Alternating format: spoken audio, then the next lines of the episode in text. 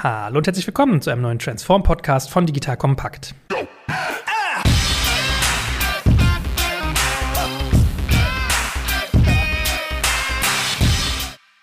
Mein Name ist Jack Kaczmarek und heute sprechen wir über was super Spannendes, wie eigentlich immer. Und zwar geht es um das Thema Plattform-Mindset bzw. Co-Opetition.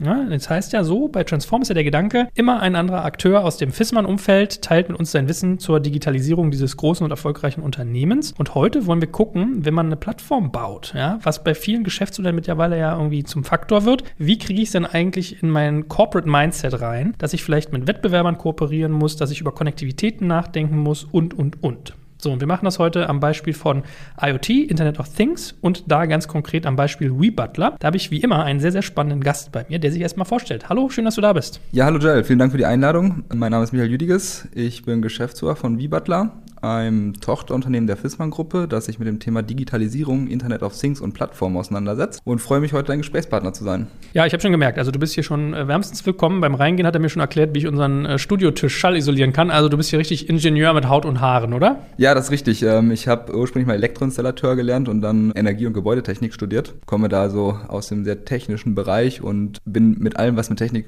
zu tun hat, extrem begeistert daran. Ich kann das nur bezeugen. Wir haben auch gerade schon gelernt, dass es beheizbare Toilettensitze gibt, als wir durch unser Büro gegangen sind. Ja, also hier Konnektivität in allen Ebenen werden wir hier haben. Braucht man unbedingt.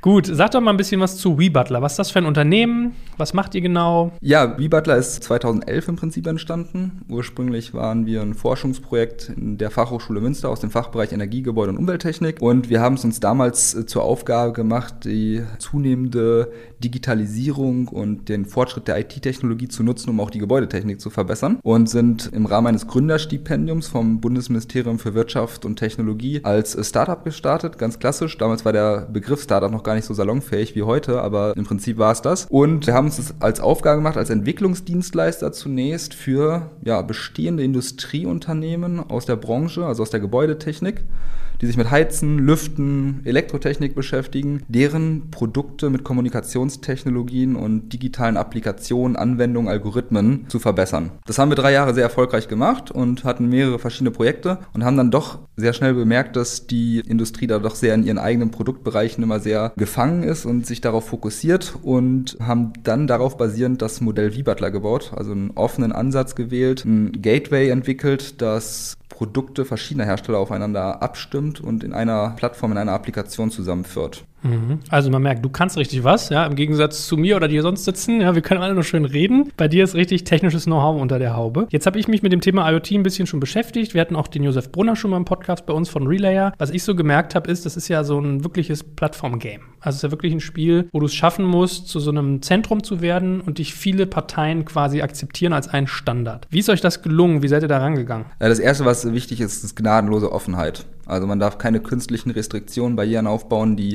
interessierten Teilnehmern den Zugang zur Plattform verwehrt. Das ist erstmal das Wichtige. Und am Ende ist es natürlich auch das Thema technisches Know-how. Man muss die verschiedenen Bedürfnisse der potenziellen Plattformteilnehmer konsolidieren. Und gerade am Anfang, wenn ich mit so einer Plattform starte, die ersten Interessenten habe, die ersten Kunden habe, muss ich wirklich extrem stark in den Dialog mit allen bestehenden Plattformteilnehmern gehen und versuchen, eine einheitliche Vision, ein einheitliches Zielbild zu entwickeln. Und das haben wir am Anfang gemacht und haben wirklich sehr intensiv mit allen Teilnehmern, Partnern da gesprochen und deren Bedürfnisse in dieser Plattform auch berücksichtigen im Aufbau. Ich meine, kannst du vielleicht noch mal so ein bisschen mit ganz simplen Worten zusammenfassen, wie würdest du zum Beispiel deiner Mutter oder deiner Oma erklären, was du eigentlich machst? Weil ich finde, IoT wird schnell immer so abstrakt. Man hört dann so Gebäudetechnik, die kommunizieren miteinander. Dann hast du so, weiß ich nicht, Predictive Maintenance wird einem dann mal ganz schnell entgegengeschmissen.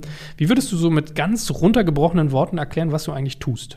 Ich verbinde die Produkte deines Zuhauses in der Art, dass sie dir Komfort und Energieeffizienz stiften, damit du nachhaltiger und komfortabler leben kannst. Und habt ihr jetzt eine App, dass ich zum Beispiel sage, ich habe eine WeButler-App, da steuere ich mein Licht drüber, meine Heizung, meine Rollläden oder wie muss ich mir das vorstellen? Genau, die App ist ein wichtiges Instrument halt, was auch insbesondere für die Inbetriebnahme des Systems notwendig ist, aber auch zur Steuerung verwendet werden kann. Man muss die App nicht verwenden, das heißt, meiner Oma würde ich niemals sagen, dass wir eine App haben. Ja, ich würde es einfach ihr einrichten und würde sagen, hier hast du einen Schalter, damit kannst du deine Heizung bedienen. Hier kannst du wie gewöhnlich auch deinen Thermostaten benutzen. Ja, wir müssen ja nicht die Menschen umerziehen, sondern wir müssen die Technologie so nutzen, dass sie eigentlich sich nahtlos und seamless in das Umfeld der Menschen integrieren lassen. Das heißt, meiner Oma würde ich niemals was von der App erzählen. Meinem Vater würde ich sagen, das Ganze kannst du jetzt auch per App steuern und deinen Freunden beim Skat zeigen. Ne? Das ist dann die andere Seite davon, genau. Zielgruppen zielgruppengerechte Ansprache sozusagen. So ist es, genau. Gut, und jetzt sitzt hier ein geneigter Hörer, hört uns zu und sagt sich, okay, hat der Eierkopf nicht am Anfang irgendwie erzählt, es geht um Fissmann, was hat denn der Typ jetzt damit zu tun? Beschreib doch mal die Historie deines Unternehmens, weil so wie ich es verfolgt habe, war es ja ein steiniger Weg, den ihr gegangen seid und wie ihr dann quasi in den Fissmann-Regionen gelandet seid. Ja, genau. Wir haben dann dieses Gateway entwickelt, den V-Butler, den Home-Server, auf dem die ganzen Produkte kompatibel gemacht wurden und haben dann ein Produktgeschäftsmodell an den Markt gebracht, wo wir einfach Systeme verkaufen wollten. Da wir aber nicht der Hersteller der Produkte und damit auch Erlöse aus dem Verkauf dieser Produkte erzielen konnten, mussten wir schmerzlich erfahren, dass das kein nachhaltiges Geschäftsmodell ist, auf Basis von Produktverkäufen das aufzubauen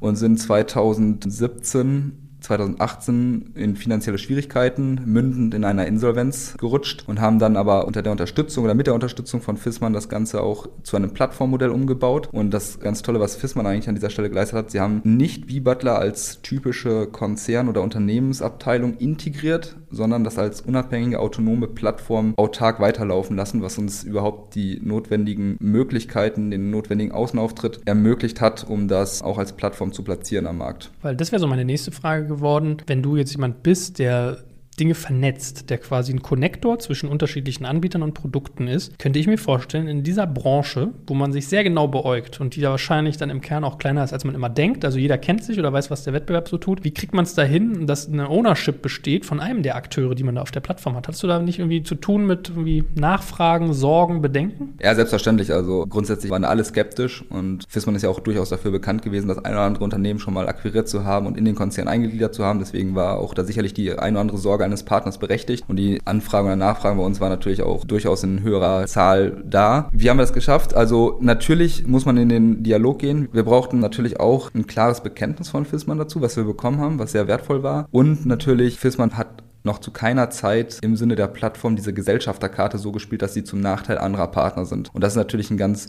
wichtiges Verhalten auch, was uns überhaupt in diese Möglichkeit versetzt, das als Plattform am Markt zu platzieren. Aber sicherlich ist da auch Aufbauarbeit bei neuen oder auch bestehenden Partnern notwendig, um genau dieses Gefühl der offenen Plattform auch weiter zu manifestieren. Und jetzt sitzt vielleicht der eine oder andere da und sagt sich, okay, er hat jetzt eben erzählt, Fissmann hat die da quasi aus der Insolvenz gezogen, hat ihnen geholfen, das zu einem Plattformmodell umzubauen. Die verkaufen eigentlich keine Produkte. Wie verdient ihr eigentlich eure Kohle? Das Geschäftsmodell basiert nicht darauf, Produkte zu verkaufen, weil am Ende haben wir ein Gateway und das Gateway selber hat gar keinen Selbstzweck, sondern das, was was eigentlich den Wert schafft, ist die Software, die da drauf ist. Und genau darüber verdienen wir am Ende des Tages das Geld, weil der Zugang zu der Software oder die Leistung der Zusammenführung von Produkten und Unternehmen über die Software stellt den eigentlichen Gegenwert dar und schafft es so für die Hersteller der einzelnen Produkte zusätzliche Funktionen zu ihren Produkten zu schaffen und auch damit am Markt anzubieten. Und die Hersteller lizenzieren deswegen den Zugang zu unserer Plattform und können damit dieses Thema Internet of Things auch an uns outsourcen. Gut, also vielleicht kann man ja mal so ein anderes Beispiel nehmen oder korrigiere mich mal, ob ich da richtig denke. Ich denke manchmal an das Thema Elektroautos. Also da tut sich ja zum Beispiel die Autoindustrie ganz schwer, einen Standard zu finden, welchen Stecker stöpsel ich jetzt eigentlich in das Fahrzeug rein. Und in so einer Richtung verstehe ich euch, dass ihr quasi Standards etabliert, dass dass ich herstellerübergreifend quasi meine Produkte miteinander vernetzen kann und dass diese Standards quasi von denen eingesetzt werden, dafür kriegt ihr Geld. Genau. Also im Prinzip stellen wir einen Technologie-Stack bereit, an dem sich Partner mit Produkten und digitalen Schnittstellen beteiligen können, die sie nutzen können und dann die gesamte Funktionsvielfalt in ihr Marktangebot integrieren können. Jetzt gib mal ein Gefühl für dein Unternehmen. Wie viele Mitarbeiter seid ihr und was sind so die Profile, mit denen ihr arbeitet? Also wir sind 20 Mitarbeiter. Im Kern haben wir drei verschiedene Teams, mit denen wir arbeiten. Das ist einmal ein Entwicklungsteam, ganz klassisch, die dann wirklich die Wertschöpfung in der Software herstellen. Wir haben ein Produktteam, was die Anforderungen, die Applikation und die Produktanwendung vorbereitet, konsolidiert und den eigentlichen Use Case am Ende skizziert. Und wir haben ein Vermarktungsteam, das draußen die Partner bei bei der Vermarktung unserer Technologie oder unserer gemeinschaftlicher Technologie dann unterstützt, indem sie Schulungen anbieten am Markt für Installateure, für Industriepartner, indem sie bei Inbetriebnahmen unterstützen und so weiter und so fort. Jetzt kannst du ja vielleicht auch nochmal ausführen, was für Produktwelten vereint ihr denn eigentlich? Also sind das Lichtschalter, sind das Heizungen, sind das Rollläden? Was genau konnektiert ihr eigentlich alles? Ja, genau, eigentlich alles, was mit der Gebäudetechnik zu tun hat. Das sind im Prinzip drei Kernbereiche. Das ist einmal das Thema Sanitär, Heizung und Klimatechnik. Das ist ein großer Bereich, ein ganz elementarer Bereich, weil Sanitär, Heizungs- und Klimatechnik steht natürlich auch für Komfort und Energieeffizienz.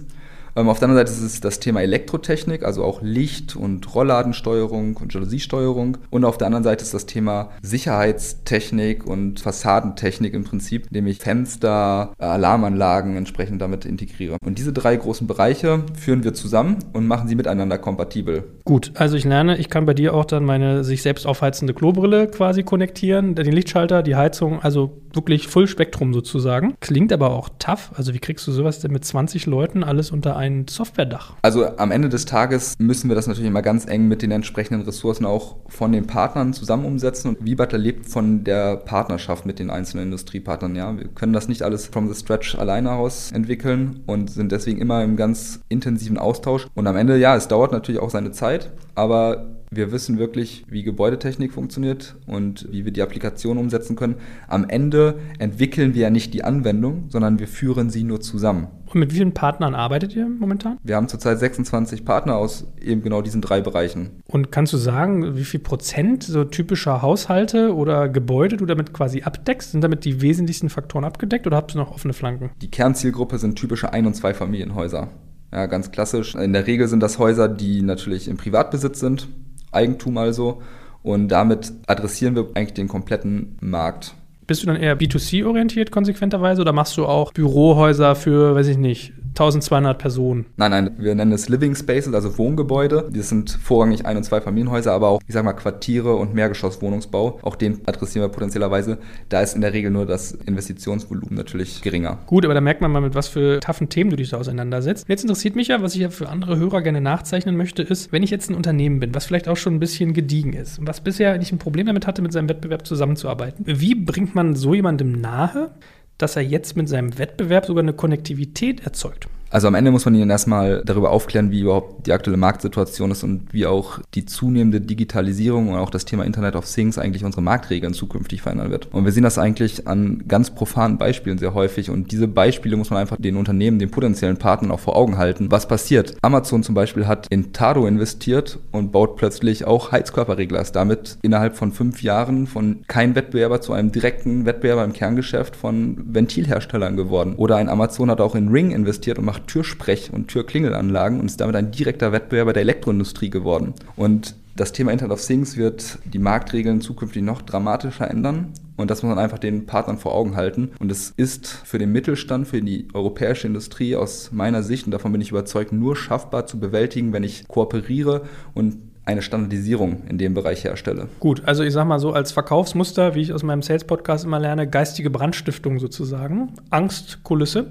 Funktioniert das? Verfängt das? Auf jeden Fall, weil, wie gesagt, das ist auch kein Drohszenario der Zukunft mehr, sondern es passiert. Google baut Wärmepumpen mittlerweile. Also die amerikanischen, asiatischen Plattformen und Digitalkonzerne, die etablierten, streben zunehmend mehr in das Produktgeschäft jeglicher Couleur. Und was macht das denn mit denen, wenn du die überzeugt bekommen hast? Also die sagen jetzt, okay, ich weiß, ich muss was tun. Wie ist die Zusammenarbeit mit so einem Unternehmen, was bisher vielleicht Partnerschaften hatte, aber ganz klar einen Wettbewerb abgegrenzt hat, was jetzt in so ein Konsolidierungselement geht, also eine Plattform konsolidiert ja, eine Plattform irgendwie äh, konnektiviert auch. Was macht das mit denen? Also am Anfang sind sie erstmal sehr interessiert und haben auch gewisse Berührungsängste. Also man muss auch viel Aufklärungsarbeit in den jeweiligen Unternehmen leisten, ne? weil das ist ja auch etwas, was dann wirklich vom Top-Management bis halt zum Fließbandarbeiter irgendwie durchdringen muss und auch die Wichtigkeit verstanden werden muss. Und man merkt über die Dauer und auch der Konfrontation mit eben genau diesen Themen, den Marktthemen, dass man doch zunehmend offener wird. Und das verändert die Verhaltensweise. Manchmal vielleicht nicht in der ausreichenden Schnelligkeit, aber es verändert die Verhaltensweise auf jeden Fall.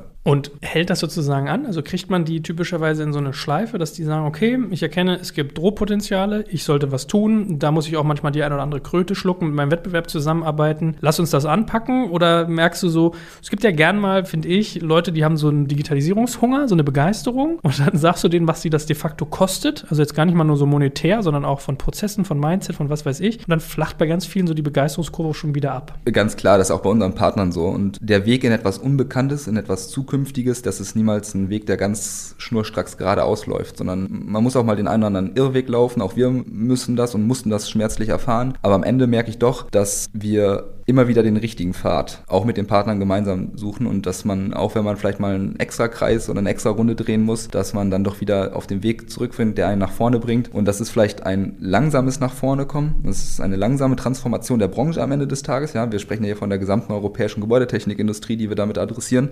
Aber es ist ein doch vorwärtsgerichteter Weg, der uns zu dem Ziel führt. Davon bin ich überzeugt. Wenn ich mich richtig entsinne, in meinem Podcast mit Magnus Lambsdorff, der ja so die ganze Leadership-Ausrichtung von FISMAN auch begleitet, viel so dieses Wort Co-Opetition. Ist das so ein Stück weit das Mindset, was du zum Beispiel bei jetzt irgendwie FISMAN als deinem wahrscheinlich bedeutendsten Partner äh, wahrnimmst? Vielleicht kannst du ja da mal ein, zwei Sätze zu sagen. Core Petition ist ein ganz wichtiges Leitbild auch von uns, weil wir glauben natürlich, dass Core Petition, das besteht ja aus den Wörtern Kooperation und Competition und wir wissen, dass wir in der Marktbearbeitung die Partner natürlich auch zukünftig weiter Wettbewerber bleiben werden und dass sie in der Marktbearbeitung natürlich auch um die Platzierung ihrer Produkte fighten werden mit allem, was dem klassischen Vertrieblern auch zur Verfügung steht.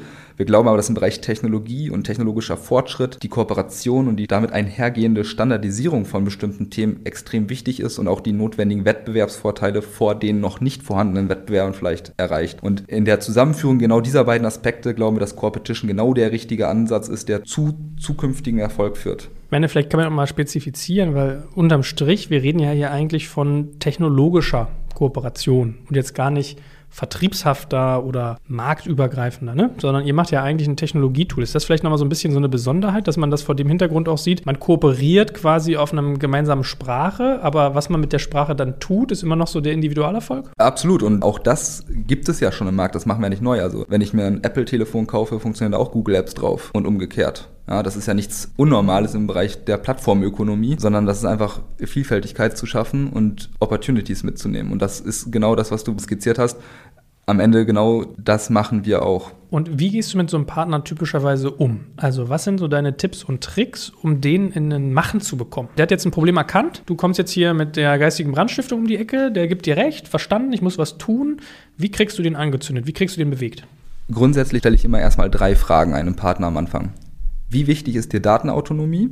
Also die Daten, die du produzierst mit deinen Produkten, dass sie auch dir gehören. Wie wichtig ist dir Standardisierung im Bereich der Digitalisierung? Und wie wichtig ist dir zukunftsfähige Technologie zu haben? In der Regel sagen alle drei Partner, ist mir natürlich wichtig für die Zukunft und für meinen zukünftigen Erfolg im Markt. Dann sage ich, gut, dann haben wir schon mal drei elementare Fragen gestellt, die eigentlich in dem Mindset münden sollten, dass Competition für dich das Richtige ist. Und dann erarbeite ich eigentlich in einem ganz einfachen Modell, was FISMA auch sehr erfolgreich macht, eine Internet of Things Strategie für diese Unternehmen und skizziere den Status quo. Und eine Internet of Things Strategie hat eigentlich immer vier Dimensionen. Es geht einmal um Produkte und Produktevolution. Es geht um das Thema Plattformen und Konnektivität. Es geht um digitale Applikationen und Interfaces, also Schnittstellen. Und am Ende geht es auch um Datenmonetarisierung. Und ich arbeite in circa 30-minütigen Gespräch oder Workshop mit den Partnern eben den Status quo des Unternehmens im Hinblick auf diese Dimensionen von Internet of Things Strategien und schreibe am Ende immer eigentlich zwei Buchstaben in jede Dimension dran. Und zwar, wie ist gerade die wirtschaftliche Gemengelage? Ist es ein Profit Center oder ist es ein Cost Center? Und bei fast allen Industrieherstellern ist unten das Thema Produkte und Systeme natürlich das große Profit Center. Und alle anderen drei Dimensionen sind reine Cost Center. Und dann meine Frage, wäre das für dich interessant, wenn eine Technologie dir helfen könnte, das Cost Center zu reduzieren und deine Funktionsvielfalt für dein Profit Center so zu erhöhen und dir die Möglichkeit schafft, auch Datenmonetarisierung zu einem Profit Center zu machen? Wäre das für dich interessant? Und wenn er das mit Ja beantwortet, stelle ich ihm die V-Butler-Lösung vor und die beantwortet genau die Möglichkeiten, das umzusetzen. Okay, da war jetzt aber ganz viel drin. Also fangen wir vielleicht mal mit dem ersten Faktor an, der ersten Trias-Frage, die du gerade gesagt hast. Du fragst nach Datenautonomie, Standardisierung und zukunftsfähiger Technologie. So, das sind ja ein bisschen rhetorische Fragen. Ne? Also sagt ja jeder, ist mir alles wichtig. Wenn man es aber mal durchdekliniert, also Datenautonomie zum Beispiel, besitze ich so etwas überhaupt noch, wenn ich mich auf eine Plattform einlasse? Nein, eigentlich nicht. Genau, weil man durch den Zugang zu einer Plattform diese Daten halt abgibt. Bei VButler, wir schreiben das Thema Datenautonomie sehr, sehr groß. Das heißt, die Daten, natürlich nicht personenbezogene Daten, sondern Produktdaten, bleiben auch bei uns im Besitz des jeweiligen Herstellers. Das ist ein ganz wichtiges Thema dafür, dass ein Hersteller überhaupt auch im Hinblick auf die Zukunft in die Position versetzt wird, damit mal Geschäftsmodelle zu platzieren. Wenn er sich an andere Drittplattformen anlockt, die für gewöhnlich am Markt sind, dann wird das eher nicht der Fall sein. Das weckt aber schon erstmal Ressentiments, dass deine Datenhoheit dir ein Stück weit verloren geht. Du gewinnst zwar ganz viel dazu, aber du lässt auch ein bisschen die Hosen runter. Ja, am Ende ist das so, genau. Und deswegen ist es für uns ja auch so ein wichtiger Aspekt unserer Plattform, weil wir glauben ja, dass wir diese Plattform für den Mittelstand, für die Industrie bauen und dass die Datenautonomie deswegen ein ganz wichtiger Punkt für den Mittelstand und die Industrie ist, auch wenn sie es vielleicht heute noch nicht wissen. Aber zukünftig wird das so sein. Und damit wollen wir uns ganz maßgeblich auch von anderen Marktbegleitern abgrenzen die vielleicht ähnliche oder etwas anders geartete Plattformen anbieten. Gut, Standardisierung, ein zweiter Punkt, das ist ja, glaube ich, so das Kernitem, worum sich Plattform eigentlich dreht und zukunftsfähige Technologie eigentlich auch.